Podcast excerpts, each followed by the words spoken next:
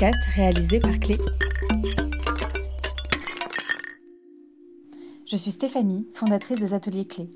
Je vais à la rencontre de céramistes, artisans pour les questionner sur leur métier, leur passion, ce qui nourrit leur quotidien, les inspire.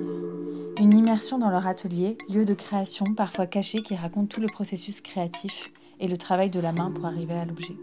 Je vous souhaite une très bonne écoute. Épisode 11 dans l'atelier de Léa Bigot.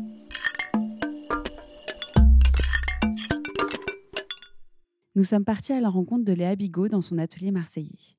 Léa sculpte, creuse, vide la terre pour lui donner forme. Elle développe ce travail sculptural depuis maintenant 4 ans et enchaîne les œuvres de plus en plus monumentales.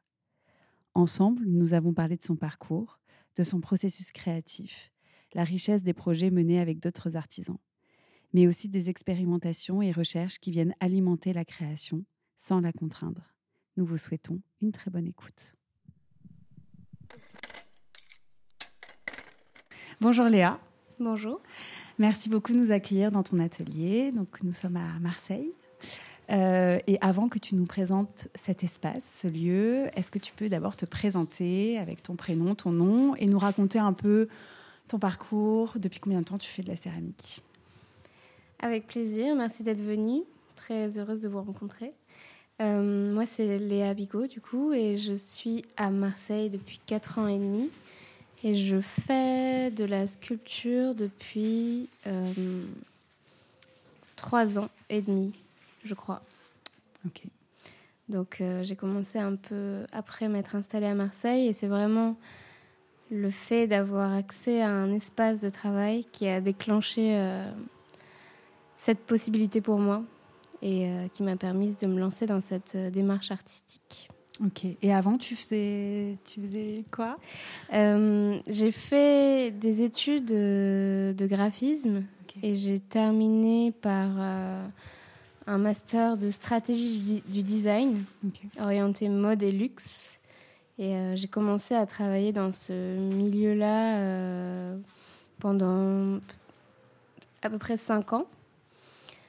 Et en parallèle, j'avais un projet qui s'appelle euh, Climat intérieur avec Sarah, une amie.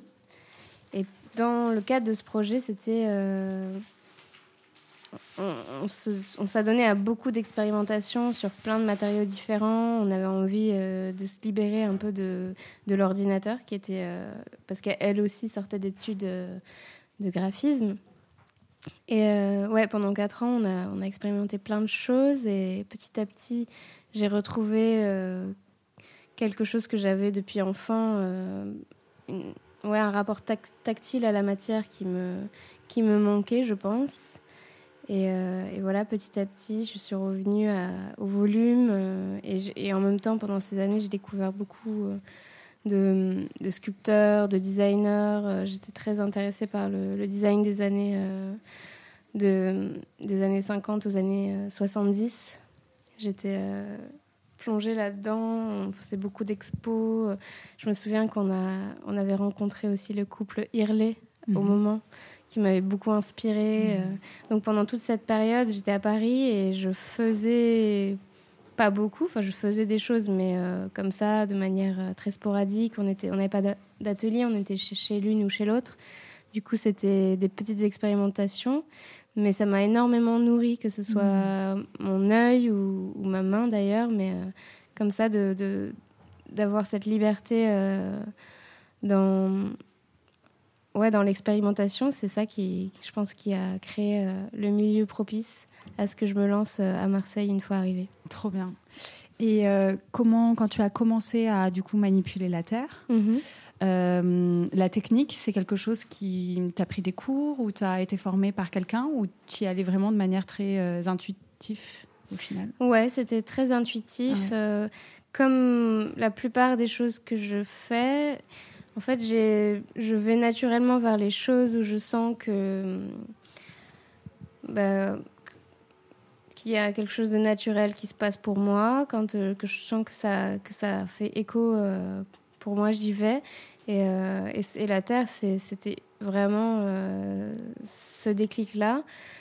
J'en avais déjà fait très petite. Ouais. Ma mère, elle m'en avait déjà fait faire. Je me souviens qu'on faisait des éléphants en faïence, euh, qu'on cuisait même pas, mais Ouais. juste. euh, En modelage, quoi. Ouais, voilà, modelage pur. Et je, je me souviens que j'étais déjà très à Mhm. l'aise et très intéressée par, euh, par cette matière. Donc j'avais toujours quand même idée euh, au fond de moi que c'était euh, quelque chose que j'aimerais poursuivre. Mais euh, à chaque fois que j'essayais vraiment euh, les techniques un peu traditionnelles, que ce soit le colombin ou même la plaque à l'époque, euh, j'étais assez frustrée parce que je suis très impatiente D'accord. et que c'est intéressant. ouais, pour, les- pour quelqu'un qui pratique la Ouais, céramique, c'est ouais, ça. Et des grosses pièces, surtout. ouais. Et, mais je suis impatiente dans le fait de, de voir tout de suite quelque chose qui me plaît. Et c'est Ouais. vrai que les techniques comme le Mhm. colombin, par exemple, j'étais hyper frustrée. J'arrivais pas du tout à faire euh, ce que j'avais en tête et c'était Mhm. pas du tout euh, intéressant. Oui, parce que tu passes par forcément une phase un peu euh, ingrate euh, quand tu fais du colombin. hein, ouais. Des moments où le temps que la et forme oui, il faut quoi. attendre. Ouais. Puis il faut aussi, enfin, c'est pour ça que je dis que c'était hyper intuitif, c'est que pour ce genre de technique, il faut acquérir une, bah, une technique. Mm. Et il faut du temps pour euh, Mm, mm. maîtriser la technique. Et, et j'avais pas ce temps-là à ce moment-là. je voulais tout de suite voir euh, quelque chose qui me plaisait. Et du coup, j'ai un peu laissé tomber. C'est pour ça que ça m'a pris un peu de temps euh, après m'être installée à Marseille. C'est que j'ai commencé un petit peu. Et après, je me suis dit non, en fait, euh, c'est nul, c'est pas pour moi, je suis pas douée pour Mm. ça j'arrête. Et, euh, et là est venu euh, bah, plusieurs éléments Mhm. qui, ont, qui ont contribué au fait que je réessaye. C'est que d'abord, il y a eu le, le Covid Ouais. qui a fait que ben, ça a libéré, euh, ça a détaché la création du, du rapport à l'argent. Mhm. C'est-à-dire que grâce finalement au Covid, j'ai eu des aides de l'État en tant qu'indépendante qui ont fait que je gagnais de l'argent sans plus avoir besoin de travailler. Mm. Donc, Quoi, de euh, travailler, en tout cas, de- d'avoir en tête le fait que ce que tu devais faire devait être vendu ou devait Oui, être. euh, ouais. Même à l'époque, j'étais, je travaillais encore en graphisme. D'accord, oui. Donc j'avais Mm. pas, Ouais. mon, mon temps était libre, disons. Mm. J'ai- J'avais du temps libre et j'étais pas dans le stress de me dire il faut que je bosse pour gagner de l'argent, pour euh, payer mon loyer. Donc euh, ça m'a libéré cet espace-là. Donc déjà j'étais plus à même de me lancer euh, dans des expérimentations. Et en plus au même moment est arrivé un rêve. D'accord, très bien. Ouais. Et euh, j'ai vraiment rêvé d'une nouvelle façon de faire parce que, comme je disais avant, j'avais cette frustration qui restait tout le temps assez présente euh, par rapport à cette matière où je sentais un vrai lien, mais en même temps une barrière technique Ouais. qui, était très frustrante pour moi. Et en fait, euh, je pense que ça arrive à tout le monde, ce genre de truc, quand on réfléchit beaucoup Mm. à la même chose, on finit par en rêver. Ouais. Et moi, souvent, ça m'arrive d'avoir un déclic dans mes rêves. Et là, dans mon rêve, c'était ça, c'est-à-dire que je prenais euh, un pain de terre, limite, et je sculptais dedans. Et c'était euh, mais jouissif. Ah, mais c'est incroyable. Ok, d'accord, très bien. Et le lendemain, je, je l'ai fait. Ok. Et j'ai tout de suite aimé euh, la forme que j'ai faite. J'étais hyper contente, alors que ça m'arrive rarement. Et euh, j'ai toujours d'ailleurs la sculpture euh, en question. Elle est en haut, faudrait- je pourrais peut-être vous la chercher tout à l'heure, mais je la garde précieusement. Euh, mais euh, du coup, j'ai fait ce rêve Ouais. où je partais d'un bloc plein Ouais. et je sculptais dans la matière et, et c'était en effet hyper satisfaisant. Et en le faisant le lendemain, j'ai eu la même satisfaction que dans le rêve. Et du coup, ben, j'ai continué et à partir de là, ça s'est passé assez vite. C'est-à-dire que j'ai fait une série de quatre pièces Ouais.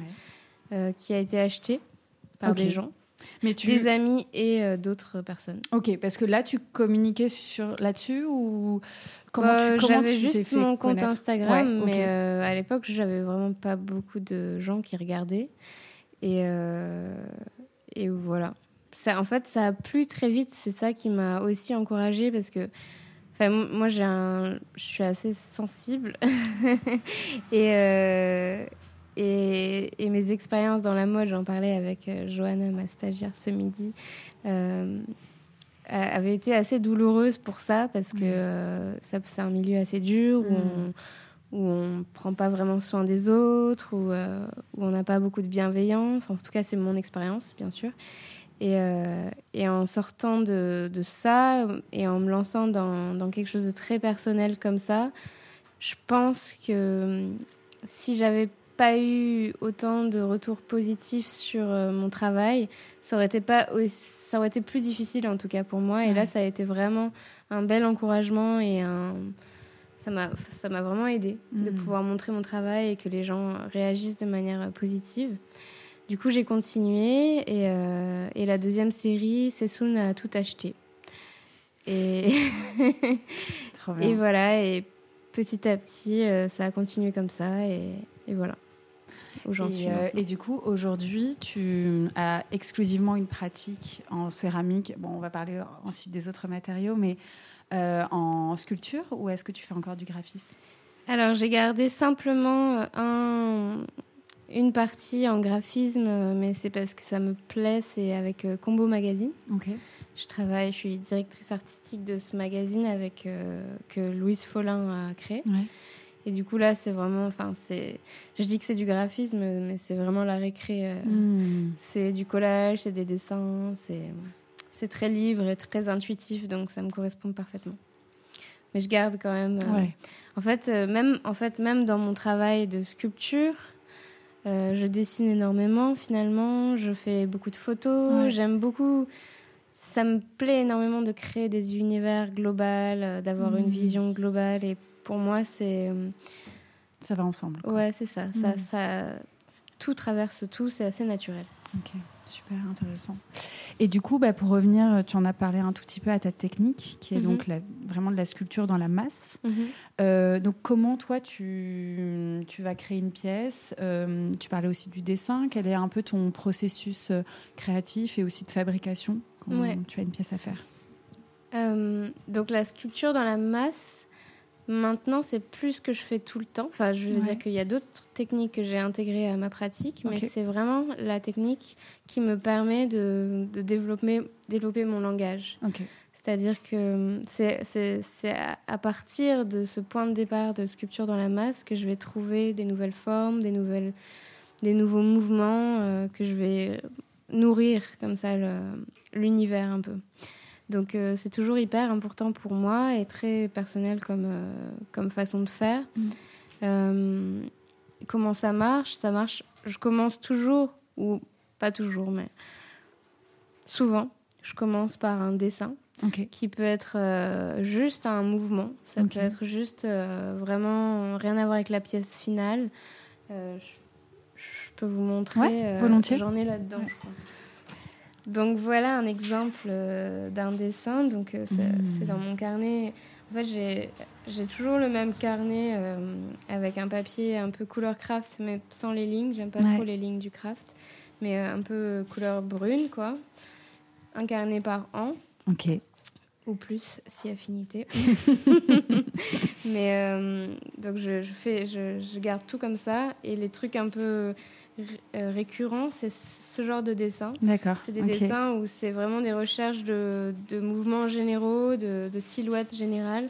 Donc on n'a pas le détail de la pièce, mais on a vraiment son, sa silhouette, quoi, son, son ondulation dans, dans l'espace. Qui est propre à son travail. Quoi. Quand, on, quand on voit tes dessins, c'est vrai que ce mouvement que, qu'on retrouve un peu dans toutes tes pièces, quoi, presque toutes tes pièces. Bah, c'est vraiment ce que je cherche. Pour moi, euh, enfin ma recherche, c'est la, la recherche d'une pièce qui paraisse vivante, qui parle d'un mouvement de vie, sans qu'on identifie exactement duquel, quand, hmm. quoi, quelque chose de à la fois intemporel et universel euh, qu'on pourrait retrouver à la fois dans, dans une vaguelette, euh, hmm.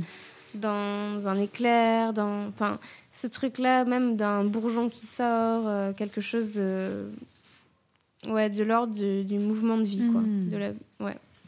Donc voilà, ça c'est la première étape on va dire et après je, je, trouve comme ça des mouvements qui pour moi évoquent et amènent cette impression de, de vie quoi. Ouais.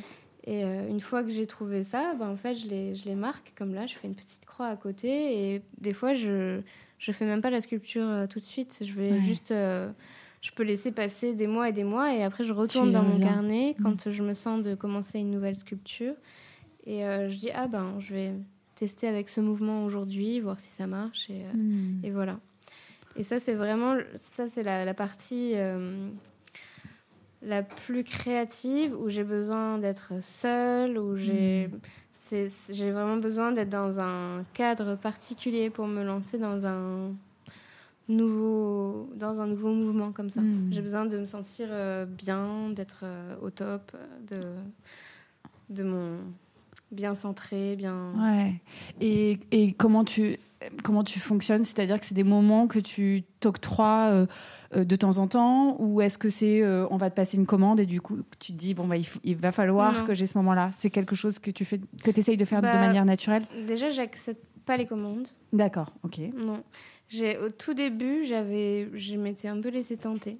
Et en fait, j'ai fini par dire que je voulais pas faire ça parce que justement ce que je disais avec ça c'est que ce moment là j'ai du mal à le forcer. Hmm. C'est-à-dire que pour des.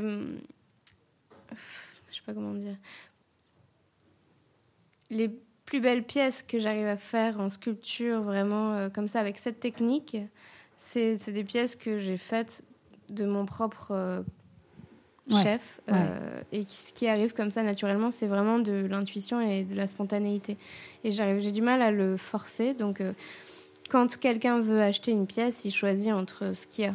D'accord. Donc, en fait, la façon dont tu fonctionnes, c'est. Euh, euh, on va venir vers toi pour te demander de, euh, je sais pas, par exemple, de décorer un salon ou une pièce ou quoi que ce soit, et toi, tu vas proposer un panel de pièces que tu as déjà créé.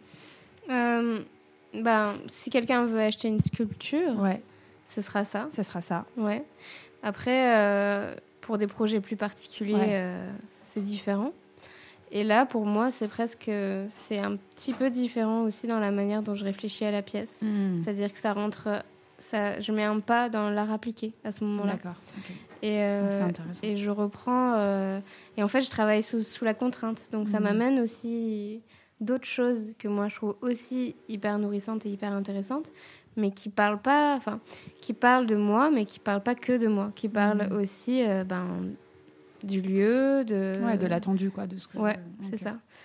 Donc c'est c'est un autre euh, c'est une autre démarche, mais euh, qui, qui est aussi un qui prend une place aussi importante dans mon travail. Et donc toi tu fais les deux. C'est-à-dire que tu réponds à des projets et en même temps tu développes des créations uniques. Voilà, c'est ça. Qui pourront être. Euh, mais même quand je réponds à des projets, je bah, je je travaille pas non plus sous la commande précise. Quoi. Ouais, oui, c'est ça. C'est tu as les j'ai les contraintes techniques. et après, euh, c'est carte blanche sur l'aspect créatif. Ok. et si c'est pas ça, ça m'intéresse pas. Parce que c'est vraiment pour ça que j'ai mhm. décidé d'être à mon compte et d'arrêter le graphisme, euh, de commande. Enfin, c'est pour cette liberté de création que je me suis lancée dans, cette, euh, dans ce chemin-là. Donc j'essaye vraiment. C'est assez précieux pour moi de, t'y tenir. ouais, c'est ça. Et ça fonctionne, de ce que je vois et de ce que j'ai. Euh, pour l'instant, c'est assez encourageant. On espère pour la suite, encore plus. Mais euh, très bien. Et donc, euh, là, aujourd'hui, on est donc au cœur de Marseille, dans ton espace à toi. Mhm. C'est le premier que, que, tu as à toi à 100% Non. Non c'est le deuxième. Le deuxième Peut-être troisième. Ok. Très bien. Presque troisième. Est-ce que tu peux nous parler de ce lieu? Euh, bah, C'est une sorte de garage. Enfin, les, les, personnes, euh, les, les, les, Marseillais de, de moins de 60 ans diraient que c'est un garage. Les, les Marseillais de plus de, de 70 ans euh, diront que c'est un ancien atelier d'artisans. Parce qu'en fait, à l'époque, ce que me disait une voisine assez âgée, c'était que des artisans qui occupaient ces, ces locaux. Euh, il y en a beaucoup dans le quartier. Et il y en a souvent dans Marseille, en fait, aussi. Des locaux comme ça, avec des grandes portes en bois et une hauteur sous plafond assez conséquente et un sol bien défoncé. euh, et en fait, je l'ai trouvé vraiment, bah, encore avec une intuition, euh, je pense, parce que je cherchais, j'étais dans le stress de ne pas trouver parce que j'étais à Bureaupolis avant. Et Bureaupolis, elle est fermée. C'était un... Bureaupolis, c'était un ensemble, en fait, de... Un ensemble d'ateliers, mais qui était euh, sous occupation temporaire. C'était mm. dans un, un immense euh, building de bureaux qui avait été euh, bah, plus ou moins désaffecté et, et qui était vide jusqu'à sa démolition. Et Yes We Camp, une asso qui bosse ici sur ce genre de d'enjeux, avait mhm. récupéré le lieu pour, euh, pour le mettre à disposition des artistes. Et moi, j'étais dans cet ensemble-là avant d'être dans cet atelier. Et quand ils ont annoncé que ça allait se terminer, enfin, on le savait depuis euh, un petit bout de temps, mais mhm.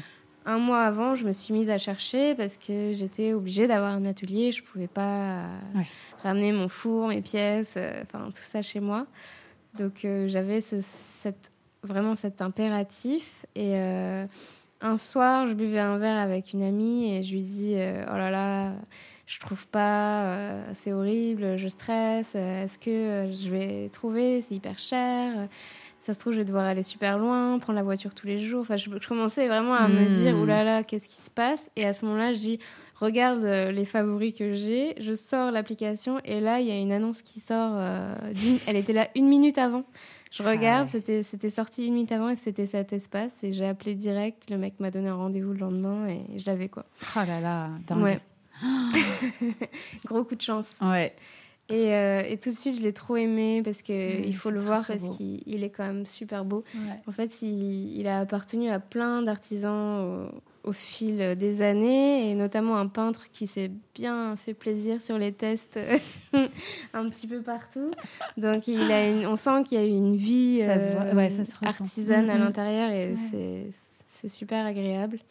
Et j'ai tout gardé, les murs, euh, le mm. sol tel quel. Je fais que de l'habiter. Euh, mais je le, ouais, je le garde bien, bien comme il est. Je mets ma trace, mais je laisse mm. celle des autres aussi pour les prochains. Trop bien, trop trop bien.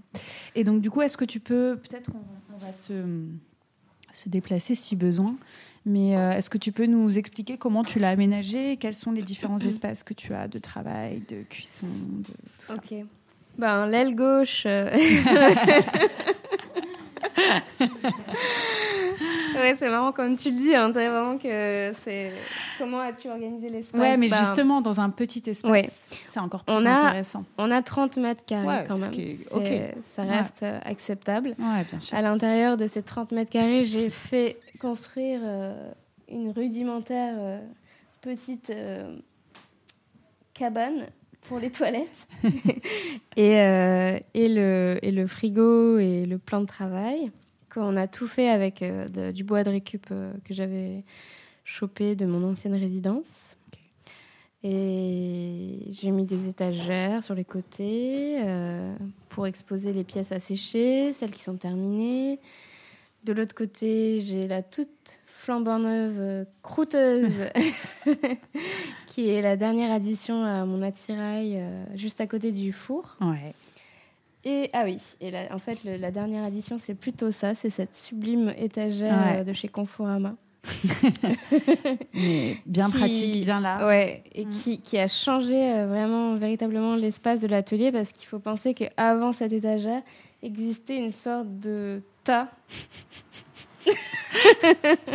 de terre. Ouais. Exactement. Exactement. Donc, euh, c'était pas hyper praticable. Je commençais à plus trop pouvoir passer. Et un jour, j'ai dit, il faut que je fasse quelque chose. Et j'ai acheté cette étagère et ma vie a changé. Hmm. Donc voilà, on a la première partie quand on rentre. Hmm. Euh, on, a une vitrine comme ça. Euh, derrière la porte en bois, on a la vitrine, qui est une, une grande porte en PVC, tout ce qu'il y a de plus classique et, assez moche, mais, mais finalement, je m'en suis bien accommodée. pas tant que ça. Ouais. Qui est élégamment caché par euh, les rideaux que mes amis de chez Azur euh, ont confectionnés pour moi. Ouais, très joli. En patchwork de lin et de métis. Trop beau. Donc, euh, après cette, cette, cette entrée, on arrive sur l'espace travail qui prend 90% de l'atelier. avec une table qui, qui, tend à être changé hmm. parce que c'est juste des tréteaux et une hmm. planche. Il faut que je, je vais sûrement bientôt investir dans un vrai établi. Ouais. Mais voilà, et c'est juste au fond en fait qu'on Ouais. a la cabane avec euh, les toilettes et la cuisine, et à droite euh, l'espace bureau, Ton euh, avec mes livres, euh, les cadeaux qu'on me fait. Des dessins accrochés au mur. Ouais. Oui, il y a le mur euh, en face Ouais. du bureau où c'est vraiment tous les projets en cours, euh, tous mes dessins euh, préparatoires. voilà. Super. Est-ce qu'on peut parler de ton four? Moi, Oui. j'aime bien parler des fours. On peut parler de mon four. Donc, comme la plupart des céramistes qui sont installés en ville, tu, tu utilises un four électrique. Ouais. Alors, je vois une installation au-dessus du four qui, Ouais. qui me m'interpelle. Ouais. C'est pour porter tes pièces Ah, oui, oui, oui. Ouais. Eh, je pensais que tu parlais du tableau électrique. Ah non, non, disais, non, Je sais pas ce que je vais pouvoir non, dire non, je vais là-dessus. pas parler de ton J'y tableau électrique. je vous rassure. non, non, je voyais Oui, le la... treuil. Ouais, bah ouais, Ouais. c'est la première fois que je vois ça. Oui, En parce qu'en fait, euh, ben, les premières années, ou ben, les premières années, les premiers mois,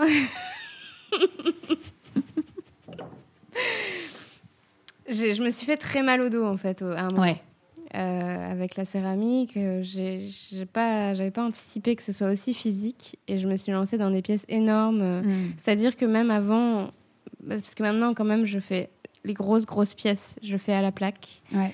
Mais avant, je faisais Dans la masse. dans aussi. la masse. Ah ouais, donc ça Du pèse. coup, je euh, commençais quand même des fois avec euh, une base de 170 kilos de terre, quoi. Ouais. Ouais.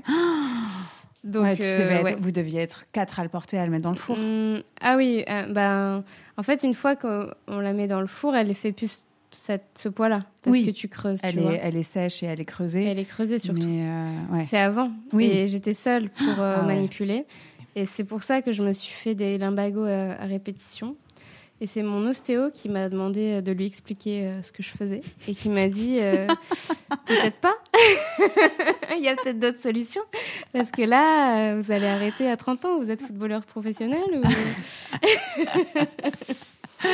Donc euh, voilà, j'ai réfléchi et bah, déjà j'ai ce, ce treuil qui me permet de sortir et de mettre les pièces au four quand je suis seule, Ah, les grosses pièces. C'est trop bien. Ouais. En fait, pour vous expliquer un peu, euh, euh, donc en céramique, on a des fours euh, verticaux, donc qu'on enfourne par le, le dessus. Et du coup, on est un peu obligé de se plier en deux pour, Ouais. pour que la pièce puisse toucher le fond du four. Et, et donc, ça, ça tue le dos quand on enfourne Ouais. ce genre de, de pièce. Et donc là, c'est un, voilà, un système qui pose la pièce sans Ouais, avoir à... C'est ça, électrique. Électrique. C'est génial. Ouais, c'est super. hyper pro. C'est Ouais. le truc le plus pro euh, de l'atelier. Et Plus qui est pro du que coup moi. installé au-dessus du four et au-dessus de la table euh, pour aller le récupérer, Ouais, c'est ça. récupérer la pièce, j'imagine. Trop bien, on vous mettra des petites photos. Super. Euh, Est-ce que du coup, on- tu peux nous parler un peu de tes pièces? Alors moi, en fait, pour euh, donc je suivais ton, je suis ton travail euh, sur Instagram depuis un petit moment. maintenant. Merci. Euh, je sais pas depuis si depuis les débuts, mais pas très loin, je pense. Mm, mm. Et euh, j'ai toujours euh, trouvé ça très très très beau et j'avais vu tes pièces notamment Merci. chez Sessoun Alma. Mm. Je pense que c'est la première fois que je les ai vues en vrai. Et, et moi, il y a un de tes projets, tes derniers projets qui m'a scotché, c'était le projet que tu as fait pour Sessoun. Euh, donc c'était pour leur euh, bureau, il me semble. Tu me dis si je dis des bêtises. Le hein. totem Le totem, ouais. Ouais. Euh, du coup, c'était un totem, un empilement de pièces en céramique et de pièces en, Ouais, en, en tissu. en tissu. Est-ce que tu peux nous parler un peu de ce projet euh, Ouais. Bah, c'est vraiment le premier projet euh, où j'ai senti que ça m'intéressait d'aller plus loin Mm. Dans juste euh, faire des pièces pour moi et, et seule. Le fait de travailler avec d'autres savoir-faire, c'était hyper intéressant. Et puis la pièce à la fin, on est une équipe à l'avoir faite et du coup, c'est. Je sais pas, il y a un truc. euh, bah, trop satisfaisant, quoi, de, de pouvoir euh, intégrer autant de gens et d'avoir autant de gens très enthousiasmés par le projet, qui, ça le- qui sont intéressés par le travail, qui font les choses euh, avec amour et passion. J'ai vraiment senti que ça, ça me remplissait énormément. Donc euh, c'est un projet que je, re- je serais toujours reconnaissante euh, d'avoir fait je, envers euh, Sessoun, euh, Mm. Emma François, Emmanuel Odo.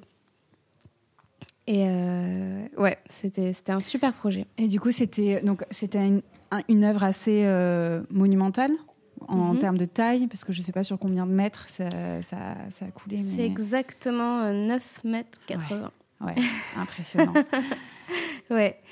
Et euh, oui, et en fait, euh, ça s'est passé, c'était drôle. euh, Emmanuel Odo m'a- dit, la veille, elle m'appelle et elle me dit euh, J'ai un projet à te proposer, viens à telle heure euh, au bureau. euh, Je viens. Et vraiment, le- l'entretien a duré cinq minutes. Quoi. Elle Mhm. m'a dit Bon, ben, il y a. Il y a cette cage d'escalier euh, de 8 mètres, elle avait mal mesuré. à habiller, euh, est-ce que ça te dit? Moi j'ai dit oui. Hmm. Et elle m'a dit T'es sûre, le volume, ça te fait pas peur? J'ai dit Non, non, euh, c'est bon, je le fais. Et elle m'a dit Ok, et je suis partie. et là, j'ai appelé mes potes euh, de chez Azur parce que tout de suite, je me suis dit euh, Enfin, j'ai eu tout de suite l'idée de faire euh, tissu et céramique parce que mes pièces sont très lourdes et que Eh oui. 10 mètres euh, de mes pièces ça aurait été La structure de, était trop, Ouais, trop je pense lourde. que l'immeuble se serait effondré. Il fallait trouver une solution pour alléger le truc et en plus, fallait, enfin moi je voulais que ce soit lumineux, Mm. donc j'avais envie, euh, ouais, d'une transparence et j'avais en tête euh, ce que fait Azur en teinture naturelle, euh, de vraiment pouvoir trou- trouver la teinte ensemble. Et, et tout de suite, j'avais aussi en tête cette texture que j'aime beaucoup sur les abat-jours anciens, mais qui est un peu barbare dans la fabrication, qui l'intestin de porc, Hmm. mais que je trouve ça super beau en tant que texture Ouais. hyper vivante, Ouais, avec euh, ouais, de la, voilà, de- des vénages, évidemment. Euh, mais du coup, je suis allée très vite parler avec euh, l'Elisa d'Azur pour euh, voir ce qu'elles en pensaient, si elles étaient intéressées, comment est-ce qu'elles pouvaient imaginer travailler ensemble sur ça. Et, euh, et ouais, en fait, euh, tout s'est fait. Il n'y a eu aucun couac sur ce projet, ce qui est assez fou. Tout a trop bien marché, tout le monde était hyper content de bosser dessus, euh, que ce soit ben, Azur pour le tissu. Ouais. Après, je suis allée voir un monsieur qui fait des abat-jours depuis 40 ans, euh, un monsieur qui a 80 ans, qui au début m'a dit non, non, non, c'est mort, c'est des formes beaucoup trop compliquées, je peux pas faire ça, trouve quelqu'un d'autre. Et après, qui me rappelle une semaine après, euh, t'as trouvé? Bah non, toujours pas. Bah oui, personne peut faire ça et il y a que moi qui peux te le faire en fait. J'adore. Et là, j'ai dit, bah oui, mais vous voulez pas. Bon, allez, reviens, c'est bon, on va le faire, euh, on on va trouver des solutions. euh, mais... J'adore. trop bien. Ouais, c'était. Du coup, euh, bah, à partir de ce moment-là, il était à fond. J'ai passé beaucoup de temps avec lui dans l'atelier pour trouver des Mm. solutions, etc. Euh, il a bossé euh, super bien. Et euh, après, l'étape finale, c'était avec la confiserie, un, un atelier qui aide les artistes pour vraiment des trucs hyper techniques, hyper. euh, Pour l'installation. Ouais. Ouais. Et là, il fallait trouver une manière de ben, d'accrocher tout ça, que ça tienne. Moi, Mm. j'avais des, des impératifs, enfin, pas des impératifs, mais comment dire? J'avais une volonté, des, des- il y avait des trucs que je voulais et sur lesquels je voulais pas concéder, qui étaient un peu euh, compliqués. C'est-à-dire, je voulais que la dernière pièce soit comme si elle flottait en haut, Mhm. qu'il n'y ait pas de, de tige au-dessus. Ah oui, d'accord, je vois. Donc il a fallu penser à un système où c'est euh, porté dans l'escalier lui-même, mais il fallait que ça se voit pas trop. Enfin, c'était quand même euh, un travail assez euh, conséquent et, et risqué. Mm.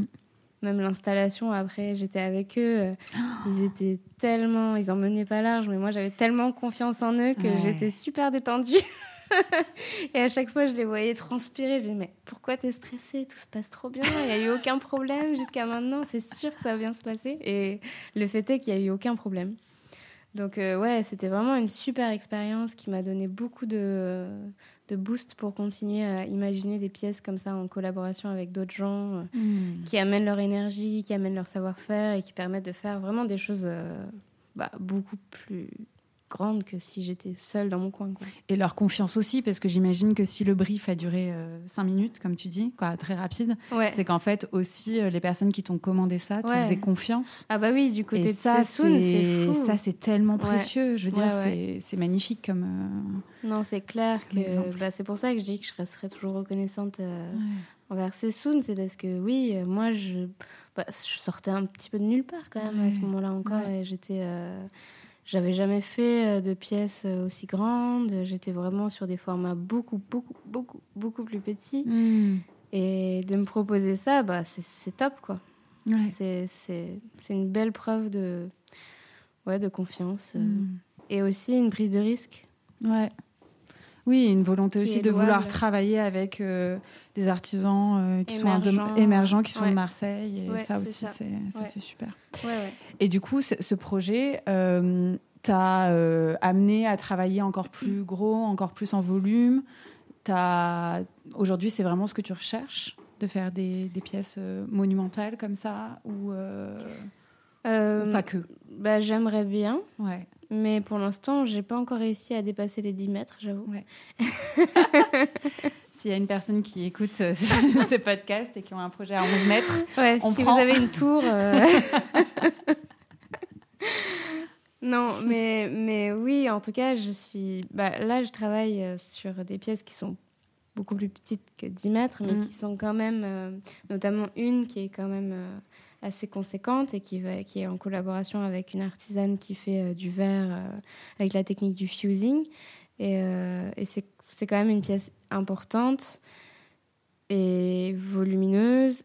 Et, et, et encore une fois, ce qui m'intéresse là-dedans, c'est d'apporter ce, ce mix de savoir-faire et de ce croisement de regards comme ça. Je trouve ça trop, trop intéressant. Mm. Et, et aussi le truc d'avoir plusieurs matières, ça amène l'objet sur un terrain différent que celui euh, juste de la céramique, qui est intéressant, mais qui est pas forcément euh, complètement mon ma manière de voir euh, les choses, quoi, les objets. Ça s'arrête pas là.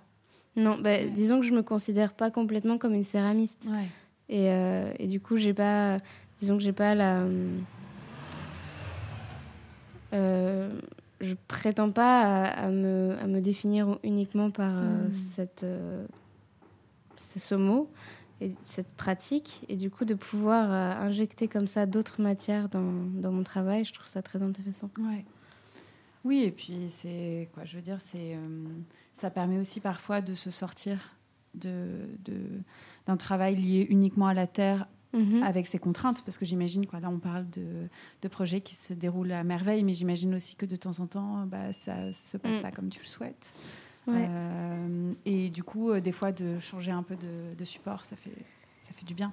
Oui, c'est vrai. Notamment euh, avec le travail de l'étain, c'est vrai que Ouais. euh, ce que j'ai commencé un peu depuis l'année dernière, tout doucement. Mais c'est vrai que ça, c'est, c'est hyper intéressant en fait euh, de- d'aborder une autre matière parce que encore une fois, je travaille toujours de la même manière, de manière intuitive.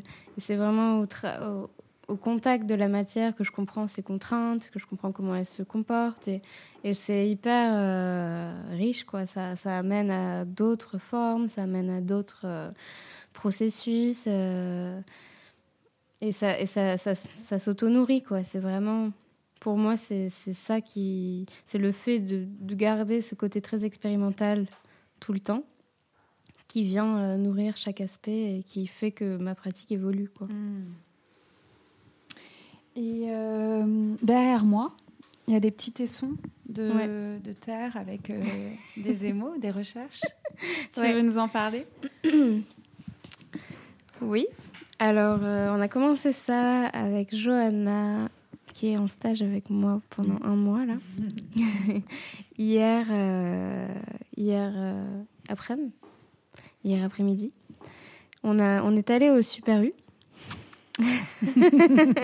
Ça a commencé comme ça.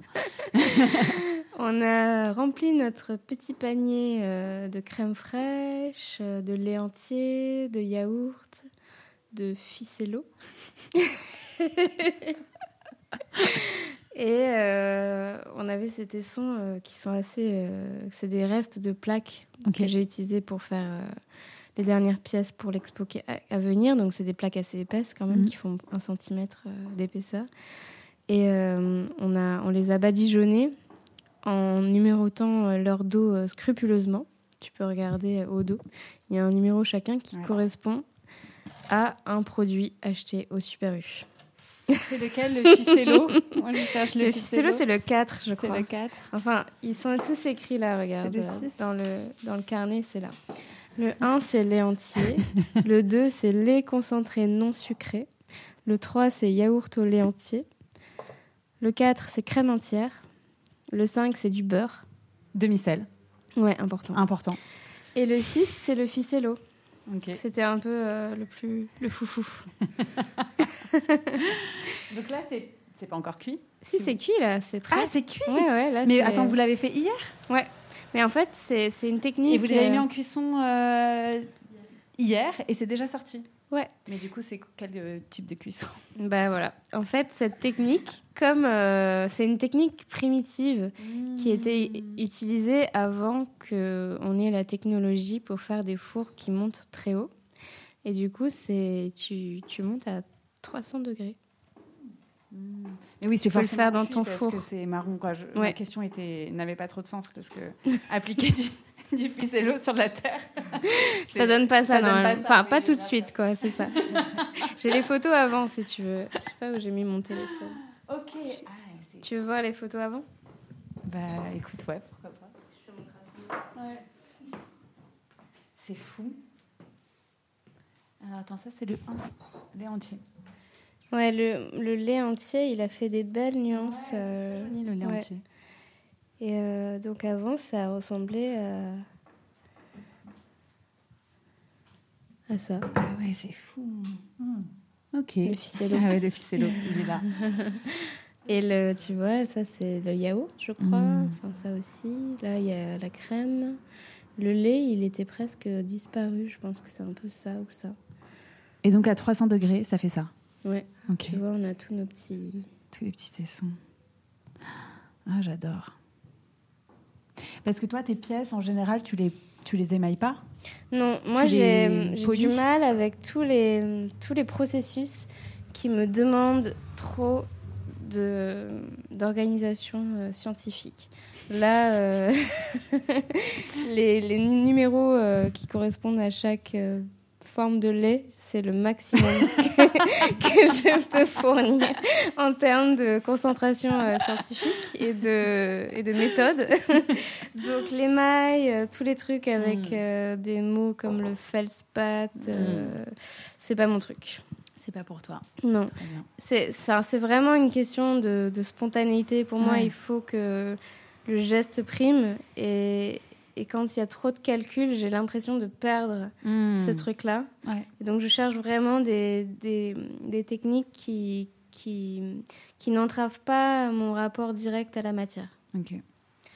C'est comme euh, la technique du polissage Ouais. que j'adore, qui est très longue et très physique. Mais, euh, mais tant que c'est dans l'action et dans le corps, ça, marche. Tu vois? Tu polis Si avec ça- Je polis avec euh, plusieurs choses. D'abord, euh, où est-ce qu'ils sont les petits? Ah, c'est là. Voilà le nécessaire à, à polissage. Tu peux prendre la petite éponge, elle en fait partie. Donc, Donc, on voilà, a il y a tout une ça. petite éponge. On a cette chose euh, qui est un porte-bonheur que j'ai eu en Turquie lors lors de ma première résidence. Une résidence incroyable d'ailleurs. Euh, je salue tous mes amis de Turquie. Euh, qui est en, c'est du verre, en fait. Ouais. c'est une petite pièce en verre qui sert à la première étape Ouais. où finalement ça ressemble un peu à du ponçage. Et c'est enduit de- d'une matière grasse? Oui. Ouais. En fait, d'abord on commence avec ça sans matière grasse. Ok. Et après, on continue avec l'éponge. Et c'est deux. deux, Il y a un gua sha Ouais. et une pierre. Ok. Et, euh, et je- j'enduis les pièces avec de l'huile, en Ok. fait. Pour, euh, parce qu'en en fait, il y a des gens, il y a différentes techniques, mais moi j'aime bien celle-là parce que ça me permet de faire quand je veux. Parce que sinon, il faut la faire euh, à un moment précis. Quand euh, c'est cuire un ouais, peu. voilà. euh, texture cuir. Et, Mmh. moi, souvent, ben, je loupe le moment parce que je suis en train de faire autre chose. Ouais. Et, et j'ai trouvé cette méthode qui permet de ne bah, de pas érafler la terre. Avec l'huile, ça, ça glisse Ah, trop bien. et euh, ça polit. euh, bah, voilà, ça permet de polir sur, euh, sur euh, une pièce complètement sèche. Et ça, c'est toi qui le trouves Ou comment tu. C'est pareil, c'est encore de l'intuition ou tu Bah, j'avais commencé- Moi, des fois, je cherche un peu sur des forums, des trucs Ouais. comme ça. Ouais. Je- ça, ça peut m'arriver quand même. mais, mais cette technique-là, en fait, je le faisais de manière intuitive avant. Mais j'allais pas jusqu'au vrai polissage. Mais disons que c'était quand même ma manière de travailler la terre. C'est-à-dire que je, je lisse énormément. Et ça, ça, ça arrivait presque à ça. Et en fait, quand j'étais en résidence en Turquie, justement, j'ai rencontré euh, Metin, qui lui travaille essentiellement euh, le polissage mais sur euh, des pièces tournées. Lui, il fait beaucoup de d'œufs, enfin de, de pièces très rondes, euh, polies, euh, mais euh, on se voit dedans, quoi. Hmm. Et il m'a dit, c'est marrant, j'ai remarqué que tu faisais ça. Est-ce que tu sais que c'est une technique? J'avais pas vu son travail à ce moment-là. Et est-ce que tu sais que c'est une technique qui existe? Et moi, je savais pas. J'étais là, ben non. Enfin, moi, je fais ça parce que j'aime bien le rendu, mais euh, Mm. j'étais pas au courant. Et il me dit, si, si. Et si tu continues, si tu fais avec une pierre lisse, ça brille. Et, et tu peux faire ci, ça, ça. ça marche comme ça. Et voilà. Donc là, c'était vraiment un échange, euh, un échange euh, professionnel Ouais, de techniques euh, entre, entre deux de pratiques. céramiste. Ouais. Mais euh, du coup, ça, ça, ça fait une belle transition. Je voulais parler justement de tes voyages et de tes Ouais. résidences. En Turquie, tu en as fait une au Maroc aussi. Ouais. Et peut-être d'autres aussi que je n'ai pas notées. J'ai peut-être oublié, mais je crois. Qu'est-ce que ça t'apporte, toi? Est-ce que c'est quelque chose que tu recherches de plus en plus dans ton travail? Ou voilà, qu'est-ce que pourquoi tu fais ça? Ouais, ben en fait, euh, comme la plupart des choses qui me sont arrivées depuis que j'ai commencé, ça m'arrive vraiment euh, comme ça. ça Ok. C'est pas moi qui ai cherché, Hmm. jamais, à faire des résidences. J'en ai fait que deux pour l'instant. Et je- là, je pense que je vais peut-être chercher à le faire parce que ça m'a beaucoup plu. Mais euh, la première résidence, c'était un mois en Turquie. C'était génial. Et euh, je venais à peine, en fait, de commencer quand même. C'était tout nouveau. Et ils m'ont invité. euh, ils m'ont baladé partout. Je suis allée à Istanbul. J'ai rencontré plein de gens. J'ai, enfin, c'était vraiment hyper Mm. nourrissant. Et puis, j'ai, enfin, j'ai pas énormément voyagé dans ma vie parce que bah, je suis réunionnaise et du coup, souvent, mon budget voyage euh, tombe dans le budget euh, retour au bercail. Donc, euh, j'ai, profité d'un stage euh, ou des choses comme ça sur des temps plus longs pour voyager à chaque fois. Et, et j'aime beaucoup. Et je, je trouve que c'est hyper. Enfin, à chaque fois, j'ai l'impression de faire un bond, que ce soit dans ma Mhm. tête ou dans ma technique ou dans mon imaginaire. C'est vraiment hyper. ça va beaucoup plus vite tout d'un coup. euh, Il y a des choses qui se débloquent. euh. donc, euh, c'est clairement quelque chose qui me, qui me fait beaucoup envie. Malheureusement ou heureusement pour moi, un peu des deux. Plus du deuxième, je pense. Mais euh, j'ai été un peu trop occupée Hmm. ces derniers temps pour me, pour me dire que je pourrais partir un mois en résidence Ouais. quelque part. Ouais.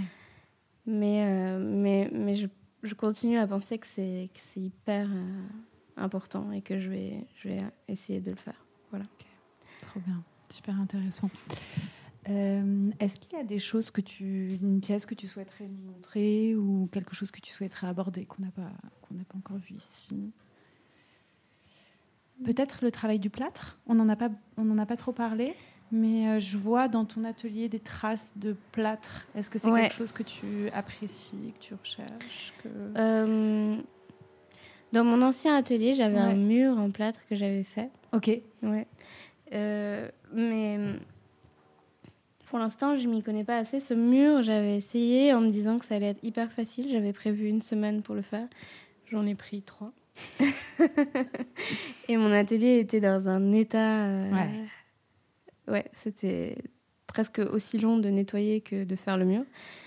Et, euh, et je me suis rendu compte après, en plus, euh, que le plâtre plus la céramique euh, ne faisaient pas bon ménage. Ouais. J'ai eu plusieurs pièces, on les voit là, elles sont Ouais. au-dessus, qui ont éclaté. parce que parce qu'il y avait non juste au-dessus. Tu vois, elles sont cassées en fait, celle de droite oui. là. Ok. Celle-là aussi, elle avait juste un tout petit bout de plâtre et pouf, Hmm. ça a fait un trou. Donc euh, à partir de ce moment-là, je me suis dit ah oui quand même bon, va peut-être falloir choisir. Et j'ai laissé un peu tomber et Hmm. finalement j'ai quand même refait du plâtre il y a pas longtemps avec une amie Ouais. pour faire ce moule. Qui a un très gros moule. Ouais. Et qui fait cette pièce. Ah ok. Et euh, c'est mon amie Andrea Moreno, qui est une céramiste qui vient de terminer une biologie là, Ok. qui fait des choses magnifiques Hmm. et qui est très technique et qui m'a appris à faire euh, ce moule. On l'a fait ensemble. Et euh, voilà. Donc pour l'instant, le Ouais. plâtre, c'est que pour les moules ici dans Ouais. l'atelier, comme dans beaucoup d'ateliers de céramiste Oui. à mon avis. Oui. Sauf si tu as un euh, espace vraiment dédié, sinon c'est trop compliqué. J'aimerais bien peut-être euh, plus tard, mais à vrai dire, euh, le matériau plâtre en tant que matériau définitif, je suis pas sûre. Ouais. Je trouve que ça, ça manque un peu de noblesse. ok, super. Alors, on a l'habitude, à la fin de cet épisode, quoi, de chaque épisode, de poser Mhm. euh, deux petites questions. La première, c'est si tu devais garder qu'un seul outil dans tout ce que tu, Hmm. que tu as, lequel ce serait? Euh,